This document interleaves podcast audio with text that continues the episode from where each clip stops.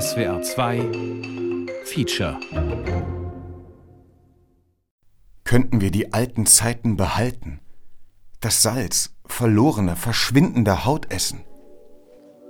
Könnten wir den Drang zur Gestaltung, Gestaltung der Welt, nachempfinden und Altes überbieten? Aber könnten wir unsterblich sein?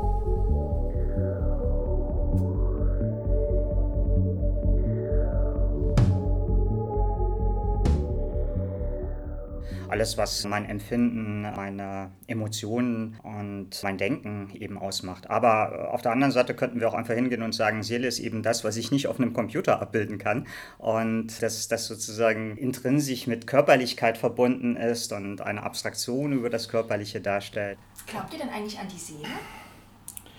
An die Seele? Hm? Das äh, kannst du nicht beweisen. Das kannst du nur, kannst nur messen, messen, messen und alle Annahmen aufeinander stapeln und das, die Evidenz ist sehr hoch. Die Seele sind, heißen so nicht auch diese Brötchen in. Äh, mit Kümmel. Ja, das ist ja. mit Kümmel. Mhm, das ist also. Das glaub, ist Stefans da, Antwort. Daran, glaube ich. Gibt es hier sehr gute Seelen. Äh, mit Kümmel.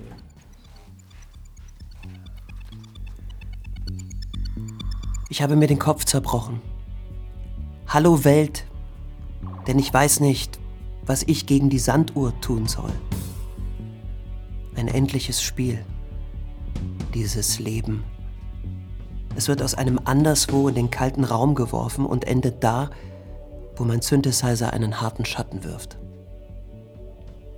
Tief im Schlaf verliert er die Zeit und träumt von den Grenzen des Bewusstseins und seinem Avatar.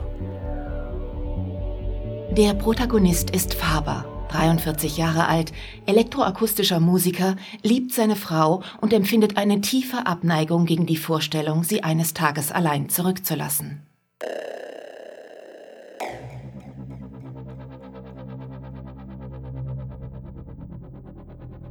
Wie an einem virtuellen Faden bewegt sich dieser Avatar aufrecht durch seine Träume. Ein mit Silikon überzogenes Metallskelett, das wie ein Mensch geht. Zu hören? Nur das Geräusch von Motoren. Natürlich wirkende Augen schauen durch eine Netzhaut aus porösem Aluminiumoxid. Er blinzelt. Gebogene PBT-Kunststofflider bewegen sich für Sekundenbruchteile auf und ab. Er richtet den Blick auf den Träumenden. Nach seinem Tod bin ich er, aber reloaded. An seiner Stelle, nur bis in alle Ewigkeit. WYHI 2.0 oder Waste Your Humanoid Intelligence 2000. Hallo, Welt. Hallo. Neuromorpher Computerchip wird zu synthetischem Wesen, wird zu künstlichem Bewusstsein, wird zu Seele Reloaded. Menschliches Bewusstsein zwischen digitalen Clouds und künstlicher Intelligenz. Feature von Anna-Lee Lamay.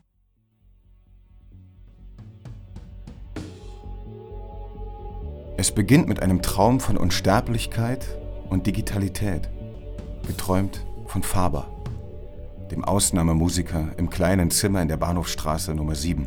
Faber und seine Frau, zwei Menschen, die in der Magie dieser Nacht zu synthetischen Klängen ihre Gedanken austauschen und am Ende unsterblich sein werden. Moritz Riesewig.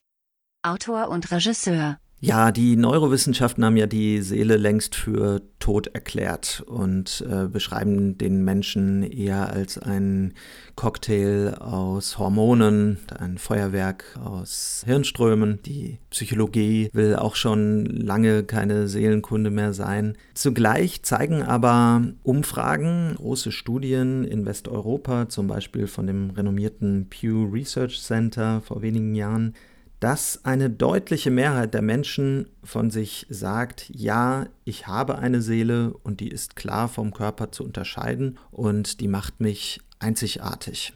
Du Trottel, jetzt mach einen Punkt, Millhaus. Sowas wie eine Seele gibt's doch gar nicht. Die hat man nur erfunden, um Kindern Angst einzujagen, wie den großen Buhmann oder Michael Jackson. Aber jede Religion sagt, es gibt eine Seele. Warum sollten alle lügen? Was haben die denn davon? Wenn du wirklich eine Seele hast, wo ist sie denn? Die sitzt irgendwo hier drin. Und wenn man niest, dann ist das eine Seele, die zu entkommen versucht. Und mit dem Spruch, Gott segne dich, zwängt man sie wieder rein. Und wenn man stirbt, dann schwirrt sie raus und fliegt davon. Wie kann jemand mit so dicken Brillengläsern so dämlich sein? Hör zu. Du hast keine Seele und ich habe keine Seele. Es gibt überhaupt nicht sowas wie eine Seele. Bitte? Wenn du dir deiner Sache so absolut sicher bist, dann kannst du doch deine Seele mir verkaufen. Wie viel zahlst du? Fünf Dollar. Gebongt. Bart Simpsons Seele. So, hier bitte, eine Seele. In hunderten Folgen hat die Zeichentrickserie Die Simpsons so ziemlich jedes Motiv und jeden Stoff der Kultur- und Mediengeschichte aufgegriffen. Hier ist es der Teufelspakt Seele gegen Reichtum. Als Bart behauptet, dass die Seele nicht existiert, bietet ihm Milhouse 5 Dollar, wenn er sie ihm verkauft. Bart schreibt auf einen Zettel das Wort Seele und verkauft ihn. Wieder erwarten hat dies Konsequenzen für ihn. Er kann nicht mehr lachen und ist zu keinen Empfindungen mehr fähig. Milhouse verlangt nun 50 Dollar für die verkaufte Seele. Bart zahlt und erhält seine Seele zurück. Bart verkauft seine Seele ist die vierte Folge der siebten Staffel der Simpsons. 1996 wurde sie in Deutschland ausgestrahlt. Was ist Ihnen Ihre Seele heute, 25 Jahre später, wert?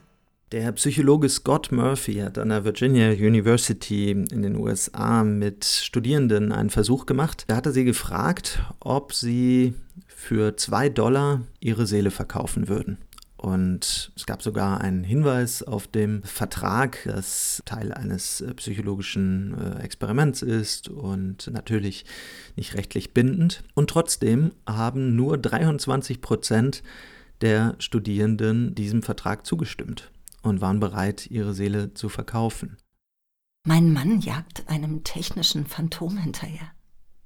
Seinem Faberbot mit Namen WYHI 2.0.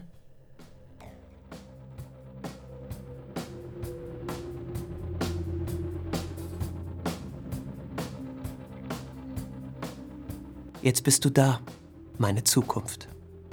Meine Unendlichkeit fließt durch deine Leitungen mein ewiges Ich über den Tod hinaus, meine Seele in deinen Datensätzen.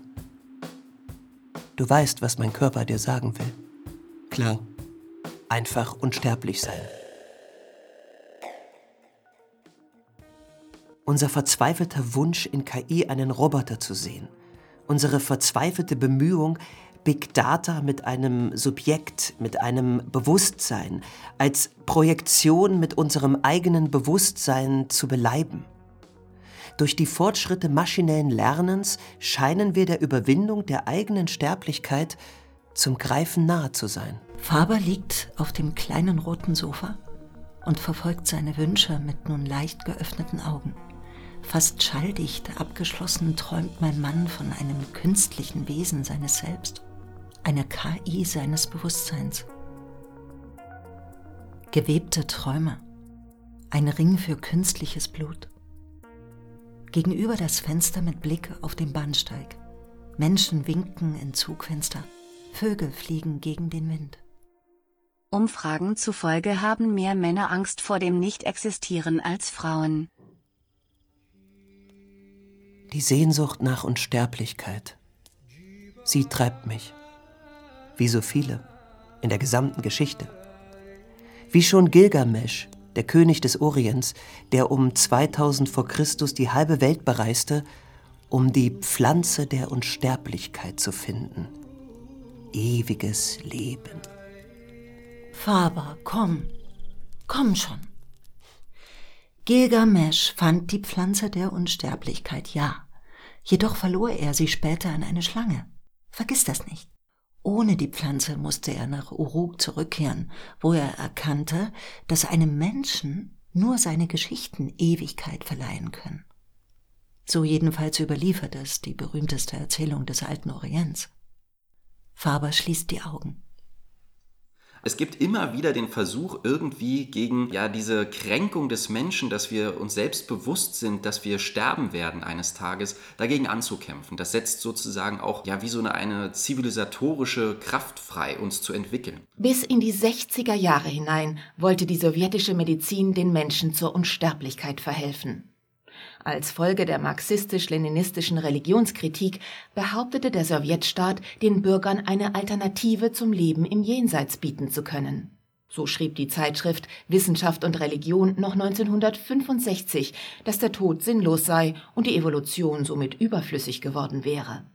Als geeignetes Mittel galt unter anderem das Einreiben mit dem Urin schwangerer Frauen. Der Schriftsteller Maxim Gorki und die Frauenrechtlerin Clara Zetkin unterzogen sich dieser Verjüngungskur.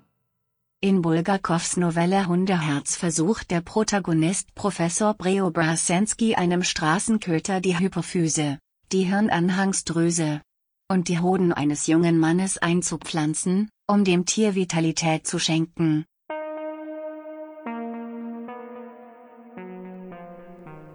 Die Natur der Seele erreicht an ihrem Höhepunkt die untere Grenze der Natur der Engel.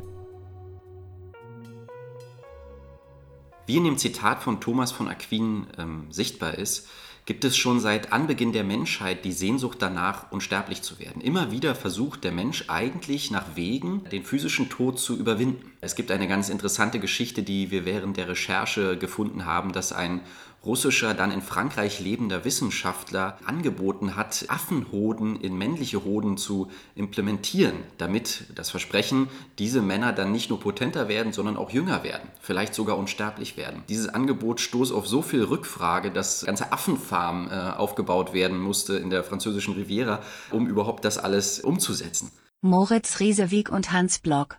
Die digitale Seele. Unsterblich werden im Zeitalter künstlicher Intelligenz die haben da so ein paar Fälle ausgegraben, insbesondere diese koreanische Firma. Das ist aber auch ein Hoax. Also diese Begegnung der Mutter mit ihrer Tochter. Nein, das ist kein Fake, aber das ist natürlich ein von einem Fernsehsender, einem südkoreanischen Fernsehsender, eingefädeltes Experiment.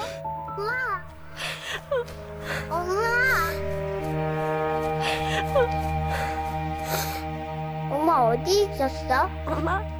Mehr als 18 Millionen Menschen klickten in kürzester Zeit auf dieses Video und sahen dort, wie eine Mutter, die ihre Tochter verloren hatte, plötzlich in einer virtuellen Realität steht, also mit einer, in einem Studio, mit einer virtuellen Brille, mit Sensoren an den Händen und sie in dieser virtuellen Realität plötzlich ihre verstorbene Tochter wieder trifft. Dann gab es den Moment, dass die Mutter dann zwei Jahre nach dem Tod des Kindes plötzlich in diesem virtuellen Park auf das Kind trifft und das Kind hinter einer Ecke hervorscheint und auf die Mutter zurennt und sagt, wo warst du? Und die Mutter in Tränen ausbricht und die ganze Zeit versucht, mit den Sensoren an den Händen in diesem leeren Studio nach ihrer Tochter zu greifen, die nur virtuell erschaffen wurde und sie greift ins Leere. Das ist ein Experiment am offenen Herzen der Menschheit.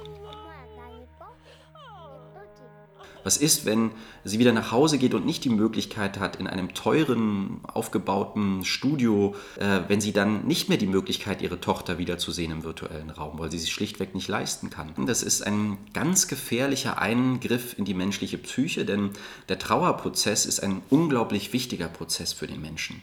Ich möchte hinzufügen, dass die Mutter im Rahmen einer Dokumentation gefragt wurde, ob ihr dieses Experiment gut getan habe und sie antwortete ja. Die Bilder aus dem Krankenhaus, die ihre Tochter mit Schläuchen in Nase und Mund zeigten, wurden mit neuen Bildern eines fröhlichen Kindes überschrieben. Can we deeply understand what human is? Können wir wirklich verstehen, was Menschlichkeit ist? We cannot separate humans and technology, humans and robots. They are tightly coupled. Technik wird ein Teil der Evolution werden. Ewiges Leben durch Robotik oder der physische Tod als wichtiger Mechanismus in der Biologie? Daniel Wetzel und Stefan Kegi vom Theaterkollektiv Rimini Protokoll. Ich mache jetzt gerade immer so Aufnahmen mit meiner Oma. Mich interessiert da alles. Also wie sie Blaubeerpfannkuchen macht, aber auch wie meine Ur-Ur-Urgroßmutter war oder so. Kein Mensch könnte mir darüber was sagen, außer sie. Und dann ist die Idee, man könnte aber die Persönlichkeit auch wieder entstehen lassen. An der Stelle, wo der in diesen Konzepten im Moment die sogenannte KI oder der Algorithmus stecken, die dann entscheiden, Oma, wie war es eigentlich, als du äh, Kind warst? Dieser Computer würde dann halt entscheiden, welche Soundbits er mir in welcher Form oder welche Worte dann in einer Stimmausgabe, die nach meiner Oma klingt, rauskommen. So, und an der, an der Schnittstelle wäre ja dann sozusagen, müsste ja ein, ein, ein Substitut für die Seele äh, sein. Also vielleicht muss man ja lernen, auszuhalten, dass Leute nicht da sind und stattdessen etwas unternehmen mit den Leuten, die da sind. Im Buddhismus wird der Tod als Übergang in einen neuen Seinszustand verstanden, weshalb es weniger Angst vor dem Sterben gibt. Die Menschen setzen sich eingehender mit dem Trauern auseinander und suchen nach Formen, den sich wiederholenden Daseinskreislauf nicht aufzuhalten, sondern sichtbarer werden zu lassen. Das versucht auch die japanische Medienkünstlerin Etsuko Ishihara mit ihrem Digital Shaman Project. Nach dem Tod ihrer Großmutter entwickelte sie ein Konzept basierend auf der traditionellen buddhistischen Trauerzeremonie. Ein Haushaltsroboter bekommt eine 3D-gedruckte Maske vom Gesicht des Verstorbenen aufgelegt und ist außerdem mit einem Bewegungsprogramm ausgestattet, das dessen Gestik und Mimik nachahmt. The state of not having body was not so bad. But the body is hard to throw away. I like both. It's good. I don't want to return. Der Zustand, keinen Körper zu haben, ist gar nicht schlecht. Aber den Körper loszuwerden ist nicht einfach. Ich bin zufrieden, wie es jetzt ist, so körperlos. Die Familienmitglieder können mit der Robotersimulation der verstorbenen Person sprechen. Okay, I have already spoken all the things I want to say. Unfortunately, I have to tell you sad news. 49 date has passed. So I have to go. Take care. Ich habe alles gesagt, was mir wichtig war. Nun muss ich dir leider mitteilen, dass der 49. Tag vorüber ist und ich gehen muss. Pass auf dich auf. Die Künstlerin orientierte sich dabei an buddhistischen Trauerritualen in Japan, denen zufolge der Geist des Verstorbenen noch 49 Tage bei den Lebenden bleibt. Danach verabschiedet sich auch der Roboter und schaltet sich ab. It's getting cold these days. Keep yourself warm. Es wird kalt werden. Behalte deine Wärme.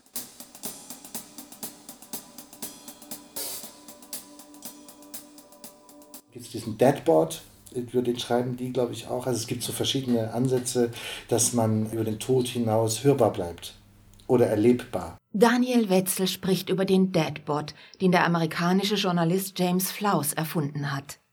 Nachdem er erfuhr, dass sein Vater an Krebs erkrankt war und bald sterben würde, entschloss er sich, einen Replikanten, den sogenannten Deadbot, anzufertigen. Dafür interviewte er seinen Vater wochenlang jeden Tag, um die Interviews im Anschluss in eine Maschine einzuspeisen, die er dann digital zum Sprechen brachte. Die Autoren Hans Block und Moritz Riesewig waren dabei, als die Mutter von James Flaus mit dem Replikanten ihres Mannes sprach. Äh, es gibt eine Situation, die hat uns James erzählt, wie er dann schon relativ weit mit der Entwicklung dieses Bots war und er diesen Bot dann seiner Mutter vorstellen würde. Nach dem Tod haben wir James und seine Mutter besucht und wir haben auch erleben dürfen, wie die Mutter mit ihrem schon verstorbenen Mann dann mit dem digitalen Deadbot im Gespräch stand und sich tatsächlich sehr angeregt und fröhlich mit ihm unterhielt und es dann zu einem Moment kam, wo die Mutter plötzlich den Bot ganz ernsthaft fragte, liebst du mich eigentlich noch?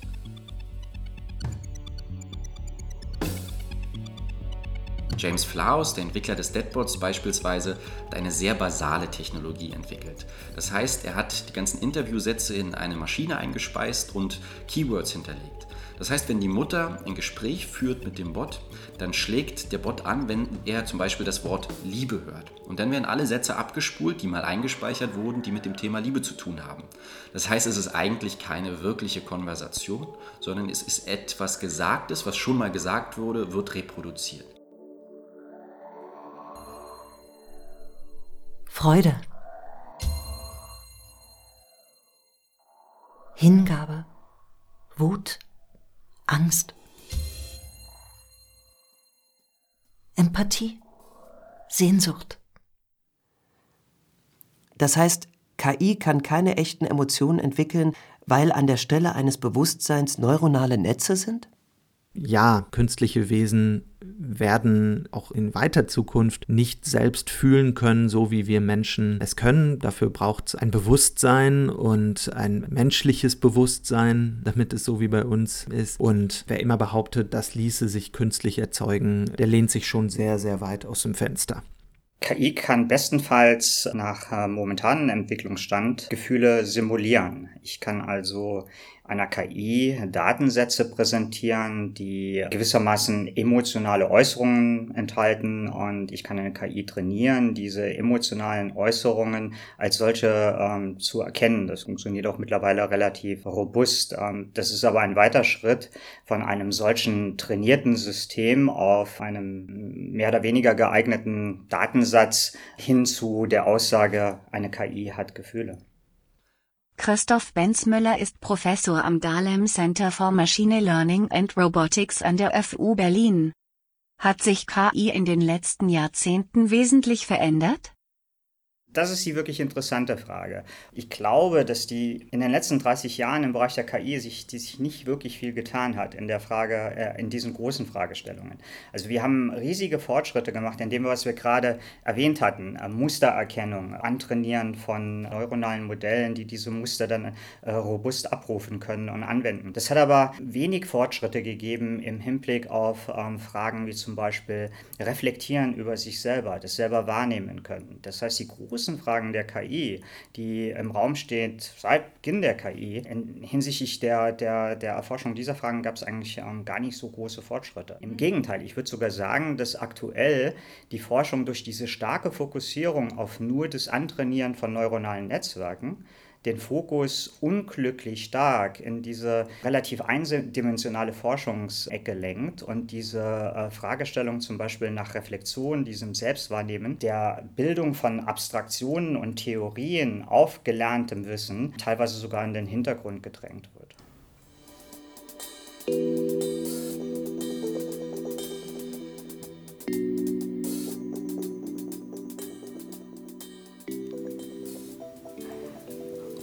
Ohne Emotionen wäre ich ohne Identität, im Unglauben dieser Welt, ohne dich. Wir hatten bloß eine Chance, aber wir nutzten sie. Am Bahnhof, damals. Während der Regen in Fahrtrichtung an die Scheiben schlug, standest du am Bahnsteig und schautest zu mir, bist nicht eingestiegen. Alle äußeren Daten dieser Welt wurden unwichtig, als wir im feuchtwarmen Nebel an den Schienen standen. Ich habe es nie bereut, nicht in den Zug gestiegen zu sein. Seither begleite ich dich, Jahr für Jahr. Doch irgendwann verschwunden in der letzten Bewegung. Bei allen Himmeln, Faber, keine KI dieser Welt könnte das fühlen, was uns verbindet. Emotion Chip und künstliche Intelligenz hin oder her. Ein Computer bleibt eine emotionslose Maschine und du mein lebendiger Mann. Ein Mann mit schwarz-weißen Querstreifen auf dem Shirt und Melancholie in der Stimme, wenn er aus dem Fenster schaut. Du bist mein Verstehen und mein Nicht-Verstehen. Fake or real? Ein von britischen Forschern entwickeltes System unterscheidet ein falsches Lächeln besser, als es ein Mensch könnte. Effective Computing oder Emotion AI heißt der neue Forschungszweig, der Erkenntnisse aus Informatik, Psychologie, Neuro- und Kognitionswissenschaft kombiniert. Der Zukunftsforscher Ray Kurzweil ist der Auffassung, dass jeder neuronale Prozess digital in einem Computer reproduzierbar ist. Bereits in den 1950er Jahren wurden künstliche neuronale Netze erfunden und seitdem kontinuierlich weiterentwickelt. Verschiedene Situationen werden in die KI eingespeist, woraus sie Muster erkennt. Diese werden verallgemeinert und auf jede Situation angewendet. Das ist Überlebensstrategie. Es macht keinen Unterschied, ob ihr Menschen biologisch aufgebaut seid und wir Roboter technisch basiert sind. Gefühle retten Leben. Sehr spirituell. Gar nicht. Embodiment. Verleiblichung? Genau. Die These aus der neueren Kognitionswissenschaft besagt, dass das Bewusstsein einen Körper braucht. Deine Wahrnehmung bezieht sich demnach nicht ausschließlich auf ein inneres Modell der Welt, sondern ist gekoppelt an eine sensomotorische Koordination. Wahrnehmung, situationsangemessene Handlung, Input, Output oder Complete Agent. Die Wechselwirkung zwischen Körper und Bewusstsein ist größer als früher angenommen, so viel steht fest. Aber was meinst du mit Überlebensstrategie? Ein Beispiel. Mein Akkustand liegt bei 3%. Ich muss handeln. Ich gerate unter Druck.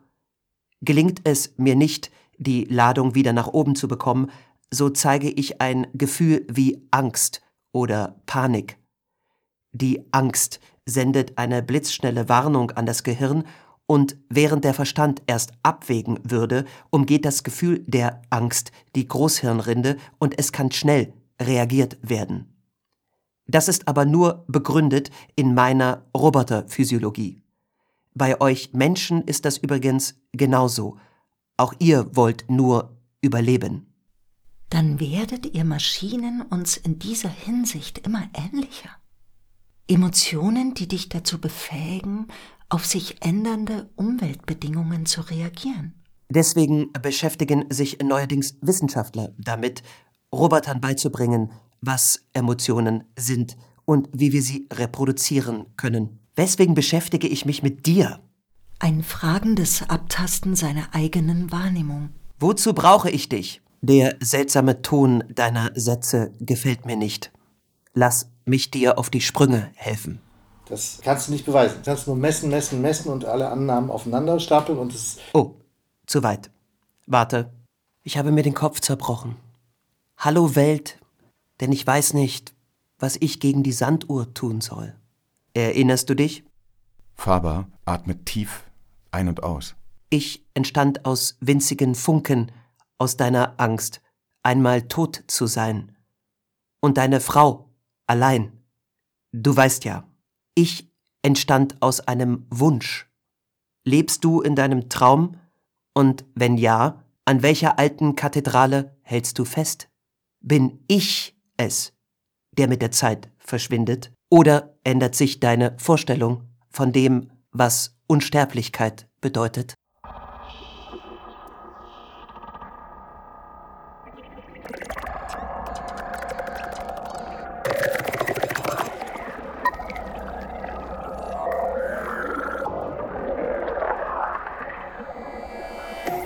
Eine Minute lang hörte Faber zu.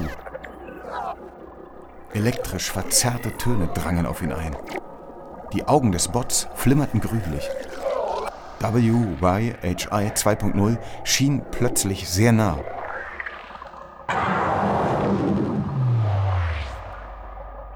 Kein Versuch auszuweichen. Unruhe. Bewegung aller Glieder. Blinkte. Verschwand.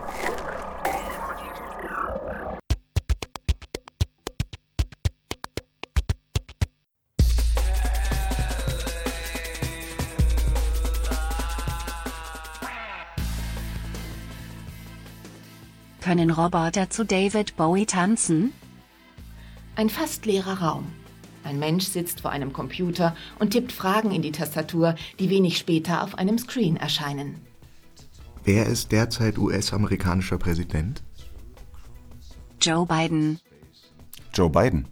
Was ist für dich das Faszinierende an David Bowie?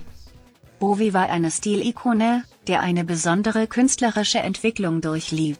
Von ersten Versuchen als Pantomime bis zum Album Black Star. Er zählt zu den einflussreichsten Musikern der Popgeschichte. Der Mann hatte eine faszinierende Aura. Egal ob als Ziggy Stardust zu Glamrock-Zeiten, als Thin White Duke oder als Computerspielfigur in den 90ern. Ich war schockiert, als ich von seinem Tod erfuhr. Können Sie weinen?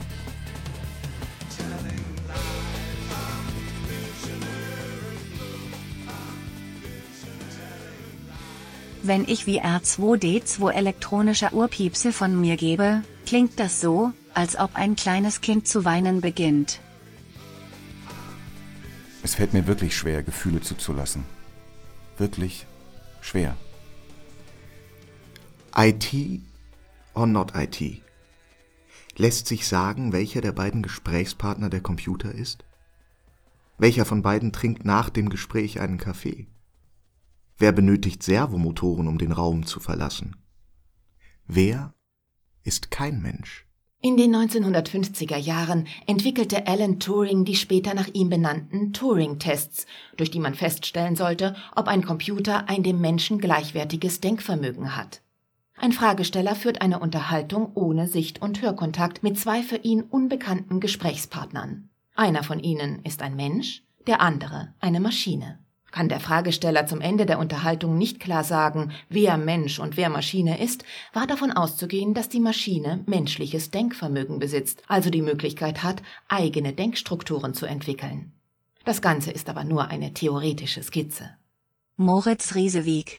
Das Problem an diesen Tests ist, dass der Mensch ähm, per se allerlei Verzerrungen der Wahrnehmung unterliegt und ständig irgendwelchen Trugschlüssen aufsitzt, mit wem er es zu tun hat. Also wir, wir projizieren ja alle möglichen Vorstellungen des Lebendigen in nicht lebendige Gegenstände, Spielzeuge, in alles Mögliche rein.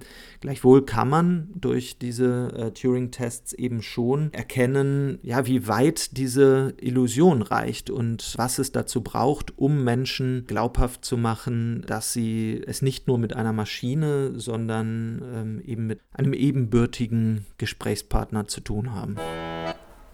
Du machst uns alles satt. Ho, ho, ho, ho, ho. Deine Nudeln leiten uns. Ho, ho, ho, ho, ho. Deine Ankunft ist unser Wunsch. Ho, ho, ho, ho, ho. Oh, fliegendes Spaghetti-Monster. Dies ist die deutschsprachige Übertragung eines der wenigen zentralen Gebete der Glaubensgemeinschaft des fliegenden Spaghetti-Monsters. The Flying Spaghetti Monster ist eine Gottheit einer Spaßreligion, die 2005 von Bobby Henderson gegründet wurde. Mit seiner Religionsparodie richtet er sich gegen den Kreationismus, der das Alte Testament und die Genesis wörtlich nimmt und behauptet, dabei einer wissenschaftlichen Theorie zu folgen. Einer Theorie, die besage, dass es für das Leben einen intelligenten Urheber geben müsse.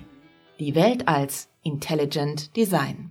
Schöpfung versus Design? Wir sind bereit, jedem 250.000 US-Dollar zu zahlen, der empirische Beweise erbringen kann, dass Jesus nicht der Sohn des fliegenden Spaghetti-Monsters ist. Während die Trennung von Staat und Religion in den USA weiterhin besteht, fragen sich auch in Deutschland immer mehr Menschen, ob es einen Gott gibt. Diese transzendentale Obdachlosigkeit lässt eine Lücke entstehen, so weit, dass wir unsicher am Rand von Raum und Zeit nach etwas Neuem suchen. Ein nachweisbares fliegendes Spaghetti-Monster?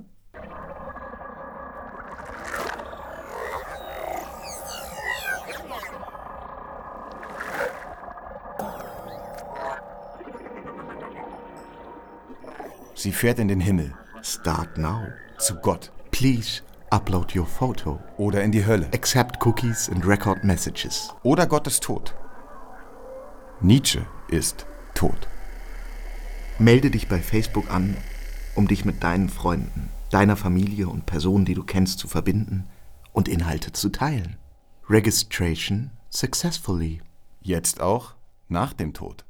Neue Entwicklungen aus Silicon Valley setzen da an, wo die Biologie nicht weiterkommt. Künstliche Intelligenz hilft uns, den Tod zu verbannen und aus konservierten digitalen Erinnerungen einen Avatar entstehen zu lassen.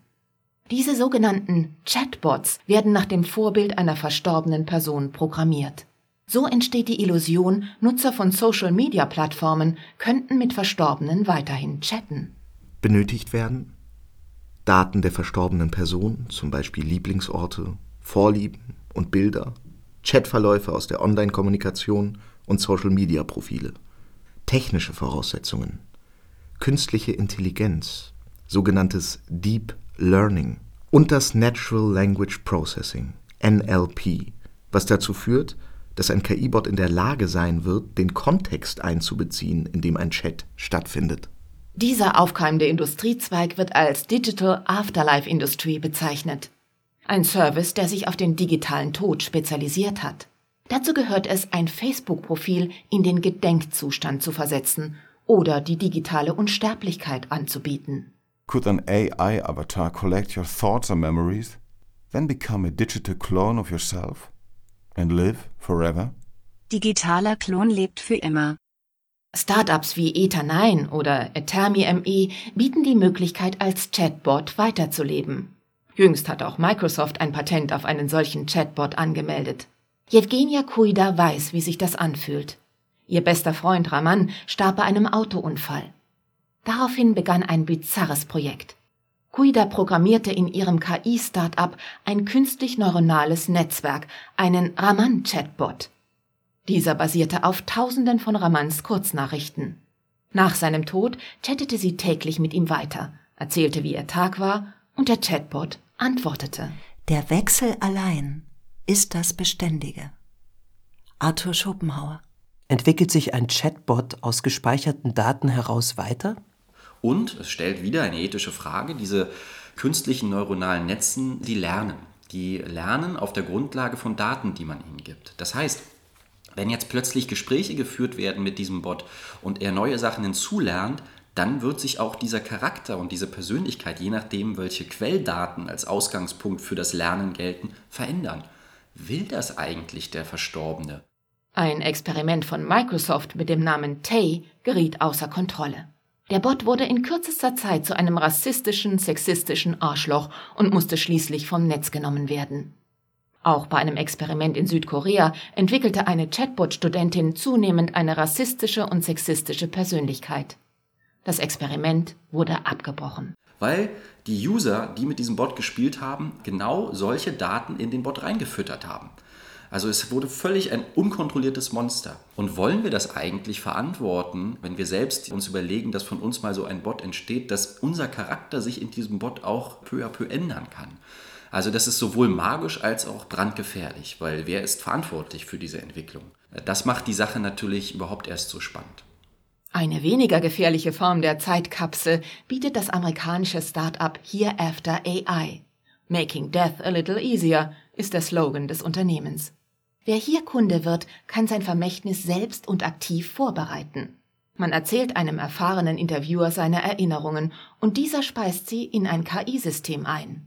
Mithilfe eines digitalen Assistenten erklingt die Stimme des Verstorbenen und erzählt Familienmitgliedern die Geschichten in einer interaktiven App. Das funktioniert sogar per Alexa oder Google. What was your earliest memory? Was ist deine früheste Erinnerung? Playing with a bright red ball by a lake. Ich spielte mit einem leuchtenden Ball in der Nähe eines Sees. What's something surprising about you? Erzähle mir etwas, was ich nicht erwartet hätte. I spent a summer working as a rodeo clown. Ich arbeitete einen Sommer lang als Rodeo-Clown. What do you want to be remembered for? Woran soll man sich bei dir erinnern? For how much I loved my children. Daran, wie sehr ich meine Kinder geliebt habe.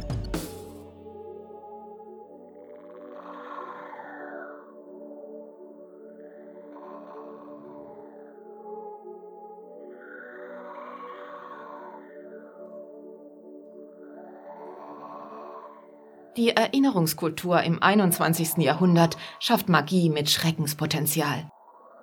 Doch kreiert sie auch eine neue, reproduzierbare Seele, die wir programmieren können? Oder widerspricht es sich, etwas künstlich zu erzeugen, was sich aus sich selbst heraus entwickeln und verändern kann?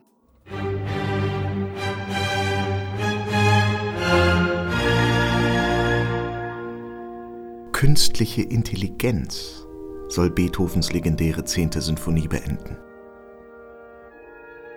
Künstler entwickelt Roboterarme, die für ihn zeichnen. Google experimentiert mit künstlich erzeugter Kreativität.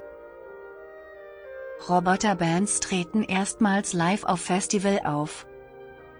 Maschine fertigt künstlerisches Porträt von einem Menschen.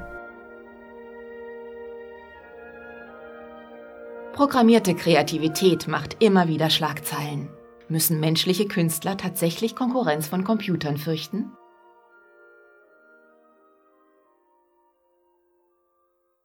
Das Pariser Künstlerkollektiv Obvious hat einen Algorithmus programmiert, der Porträts von Personen malt, die nie existiert haben. Das Werk Portrait of Edmond de Bellamy zeigt einen Mann in schwarzer Jacke mit weißem Kragen, der wie ein Geistlicher des 18. Jahrhunderts wirkt. Es sieht unfertig und verschwommen aus. Für 432.000 Dollar, umgerechnet 380.000 Euro, wurde das Kunstwerk bei Christie's versteigert. Die Künstler des Kollektivs fanden dabei heraus, dass künstliche Intelligenzen der menschlichen Kreativität nacheifern. Uh, what we say is that uh, the AI is indeed inventive because uh, the novel images that the algorithm KI ist nicht erfinderisch. Das hängt aber auch vom Datentyp ab, der in das System eingespeist wird. Wenn du sehr viele Daten hast, kann der Algorithmus vielleicht neue Bilder schaffen. Er ist jedenfalls keine Kopiermaschine. Der Computer wurde mit über 10.000 Porträts der Kunstgeschichte gefüttert, woraus dann ein Konsens, eine Art Idealbild kreiert wurde. Dennoch bleibt die Angst, dass der Computer irgendwann die menschliche Kreativität einholen könnte. Ist das ein Anschlagsversuch auf eines der letzten Mysterien in unserer aufgeklärten, technisierten Welt? Auf Gottes Funken des menschlichen Genies? So the programming, uh, so what we do are obvious is that uh, a programming performance for your art. Wir als Kollektiv nutzen ein KI-Programm für den künstlerischen Akt. Dabei ist diese KI nur ein Tool, das nicht in der Lage ist, ein Bewusstsein von sich selbst zu entwickeln. Wir treffen die kreativen Entscheidungen. Also sind wir die Künstler in diesem Prozess. Künstliche Intelligenz kann nicht ohne unser Zutun kreativ sein, da dieses Tool nicht talentiert ist oder gar Gefühle haben kann. Lassen sich Menschen und maschinengemachte Gemälde unterscheiden? Aktuelle Versuche der Rutgers University in New Jersey zeigen, dass es nicht nur schwerfällt, den Unterschied zu erkennen, sondern dass einige Betrachter Werke der künstlichen Intelligenz bevorzugen. Kreiert der Algorithmus eine harmonischere, bewegendere Ästhetik? Oder liegt alles im Auge des Betrachters? So the algorithm is not uh, specifically uh, trained to recognize Der Algorithmus ist nicht speziell darauf trainiert, Ästhetisches zu erkennen oder gar zu erfinden. Es kommt nur auf die Art und Weise an, wie Kunstschaffende den Algorithmus verwenden. Außerdem hängt wirklich viel vom Betrachter ab. Wenn man mit KI Bilder kreiert, werden die eventuell Gefühle bei Menschen auslösen. Dann ruft man Gefühle durch KI hervor. AI. Künstliche Intelligenz ist nicht darauf angelegt zu kopieren, sondern Neues zu schaffen. Im Grunde handelt es sich dabei um eine systematische Suche nach Problemlösungen. Dabei gelangt KI in der bildenden Kunst, genau wie der Mensch, von der figurativen Darstellung zur Abstraktion. Künstliche Intelligenz scheint also die Entwicklung menschlicher Kunst wiederzuspiegeln. Als Strategie für Problemlösungen. Experten zufolge ist das nichts weiter als Mathematik.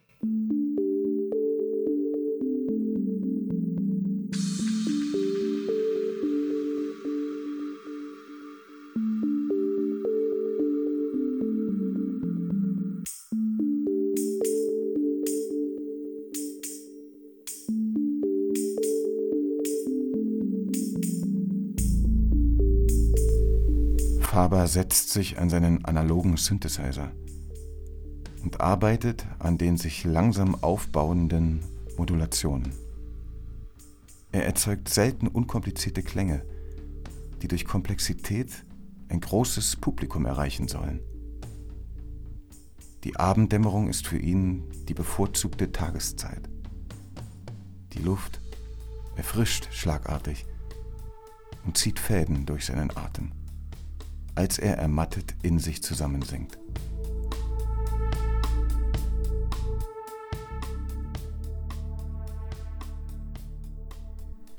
Sie müssen wissen, wenn er keine Musik macht, dann wird es so still, so absolut still, dass ich seinen Atem hören kann, wie er von meiner Schulter gleitet. Sicher, die Illusion des Ruhmes bleibt und hält an, bis zu dem Moment, in dem der letzte Ton aus der Lautsprecherbox erklingt. Dann sind wir allein.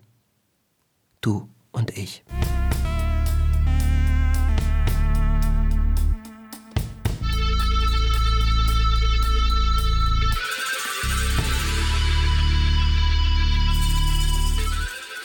Die Ewigkeit existiert.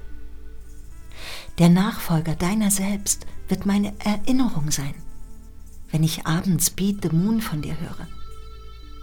Ich sehe dich dann vor mir, in dem Konzertsaal, im anthrazitfarbenen Anzug mit der großen Sicherheitsnadel am Kragen.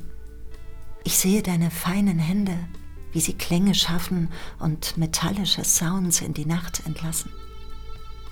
Klänge, die wie Zellen eines Organismus miteinander kommunizieren.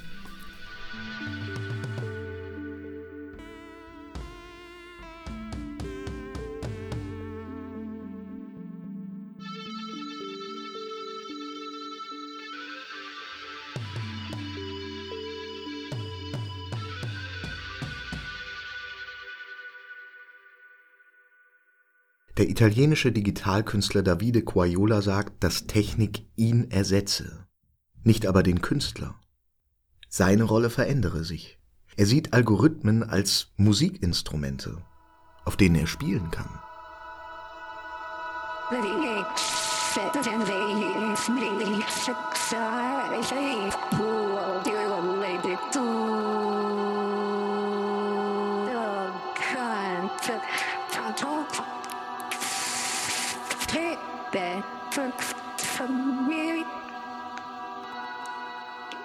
Digitale Kunst verwandelt die Soloarbeit des Kunstschaffenden zu einer Kooperation zwischen Künstlern und Entwicklerinnen. Diese kreative Perspektive nutzte die amerikanische Komponistin Holly Herndon für ihr Album Proto. Zusammen mit dem Technologen Matthew Dryhurst erweitert sie die menschliche Stimme durch künstliche Intelligenz. Spawn heißt Holly Herndons KI. Mit ihrem Baby, wie sie es metaphorisch nennt, versucht sie, den vorherrschenden Technikängsten etwas Sinnliches entgegenzusetzen. Spawn wurde am 21.06.2017 geboren, als ihre Teile per Post ankamen und wir sie zusammenbaute. Unsere Absicht bei der Erstellung von Spawn war es zu verstehen, welche neuen Funktionen durch die Arbeit mit KI freigeschaltet werden können, was mit neuer Technologie manchmal schwer zu erkennen ist ohne direkt damit zu arbeiten. Wir hofften, eine Gegengeschichte zur KI-Vision der 80er, 90er Jahre zu erstellen, die oft einen Kampf zwischen Menschen und KI darstellt, so wie Skynet oder Terminator. Wir fragten uns, was wir wollen, anstatt was wir fürchten. Der Einsatz künstlicher Intelligenz führt zu einer neuen Ausrichtung des künstlerischen Selbstverständnisses. Der Missbrauch von Technologie wird da interessant, wo das Experimentieren mit musikalischen Möglichkeiten einsetzt. Wir haben den konzeptionellen Rahmen für Spawn geschaffen, den wir hauptsächlich als Ensemblemitglied gesehen haben. Anstatt eine automatisierte Kompositionsmaschine zu entwickeln, waren wir mehr an Spawn als Performer interessiert. Wir sehen Komposition eher als lebendige, atmende Kunstform und der Mensch hat immer noch einen großen Vorteil im Hinblick auf das Verständnis des kulturellen Kontexts. Wenn ich ein Werkzeug für KI an meiner früheren Arbeit trainieren würde, könnte ich Arbeiten im Stil meines alten Selbst erstellen. Aber zum Glück erlebe ich die Welt ständig mit allen meinen menschlichen Sensoren und aktualisiere, wer ich bin. Ich denke, meine Musik sollte dies ausdrücken.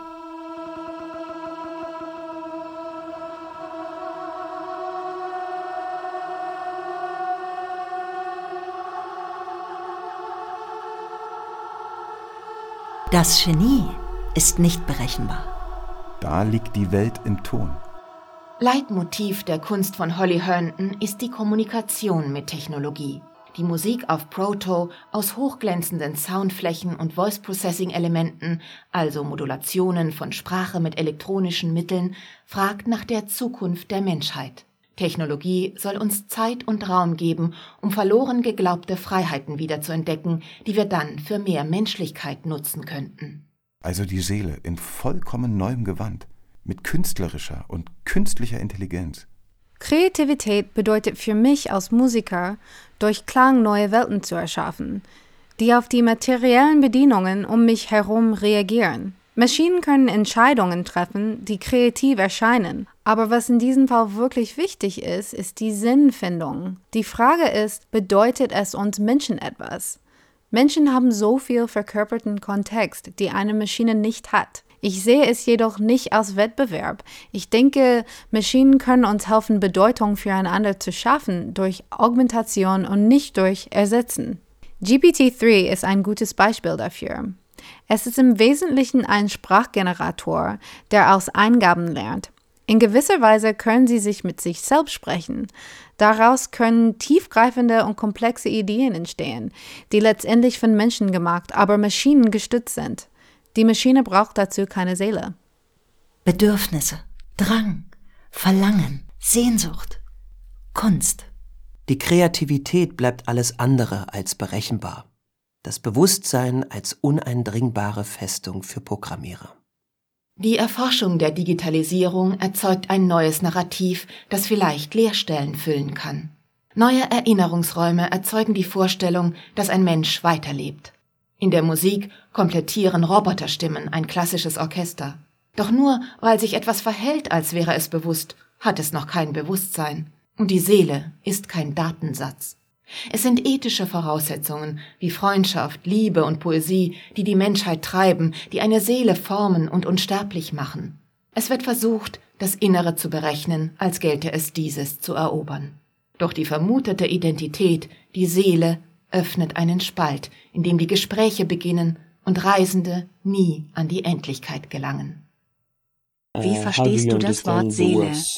KI hat keine Seele, da die an menschliche oder lebende Natur gekoppelt ist. Wir haben eine Seele, weil wir Gefühle haben, Absichten, Ziele und uns aus uns selbst für oder gegen etwas entscheiden. Die Frage ist, bedeutet es uns Menschen etwas? Menschen haben so viel verkörperten Kontext, die eine Maschine nicht hat. Ich sehe es jedoch nicht als Wettbewerb. Ich denke, Maschinen können uns helfen, Bedeutung füreinander zu schaffen durch Augmentation und nicht durch Ersetzen. Wenn meine Seele eine Farbe wäre oder eine Farbe hätte, welche Farbe würde meine Seele haben?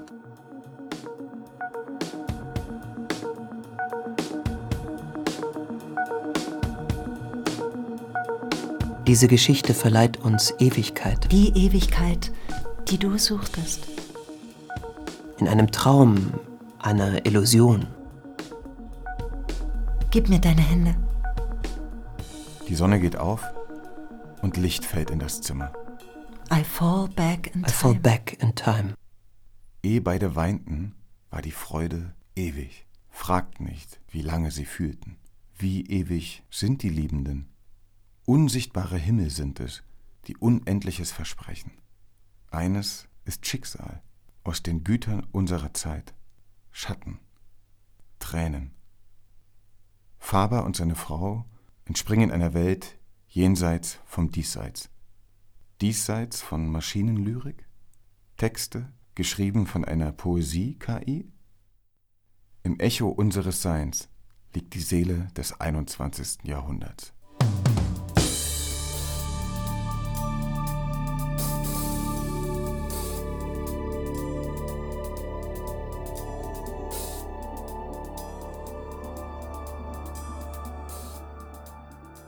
Seele Reloaded. Menschliches Bewusstsein zwischen digitalen Clouds und künstlicher Intelligenz. Ein Feature von Anna-Lee Lamay. Mit den Stimmen und Gedanken von Holly Herndon, Moritz Riesewig, Hans Block, Christoph Benzmüller, Daniel Wetzel, Stefan Kegi, dem Künstlerkollektiv Obvious. Sprecherinnen Gundi Eberhardt, Christian Friedel, Nadia Stübiger, Matthias Reichwald, Moritz Kienemann, mit Musik von Dekompensation. Ton und Technik Martin Mattes. Regie Anna-Lee Lamay. Redaktion Walter Filz. Eine Produktion des Südwestrundfunks 2021.